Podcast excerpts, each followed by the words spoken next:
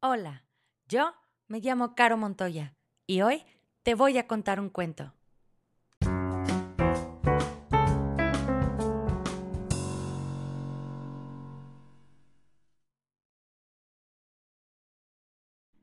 El abuelo ya no duerme en el armario.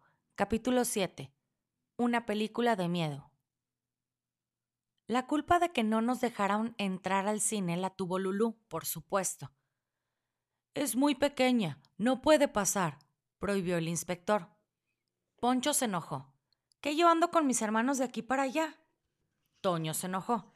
¿Qué quieres que haga si no se me despega? Yo me enojé.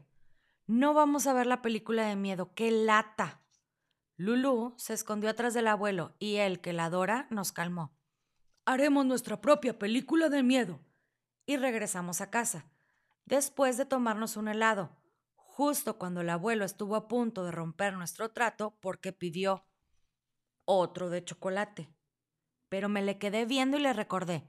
Hicimos un trato. Usted ordena, capitán. Me cerró el ojo. Sentí horrible. ¿Quién lo va a cuidar en el puerto?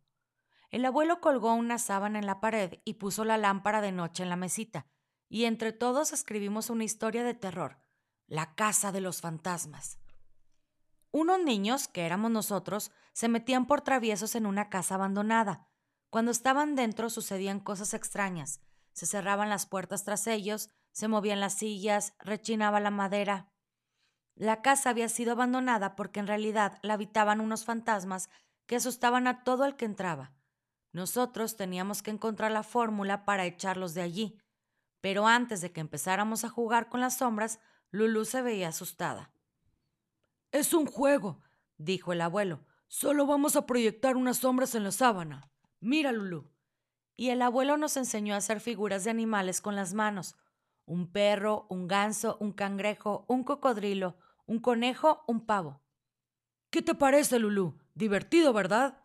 dijo el abuelo, y puso su mano encorvada entre la luz de la lámpara y la pared, y vimos una sombra tenebrosa que parecía un fantasma.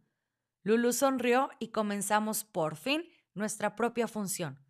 Así terminó mi cumpleaños, en un juego de sombras que hizo pasar el tiempo sin que nos diéramos cuenta. Este es el final del capítulo 7.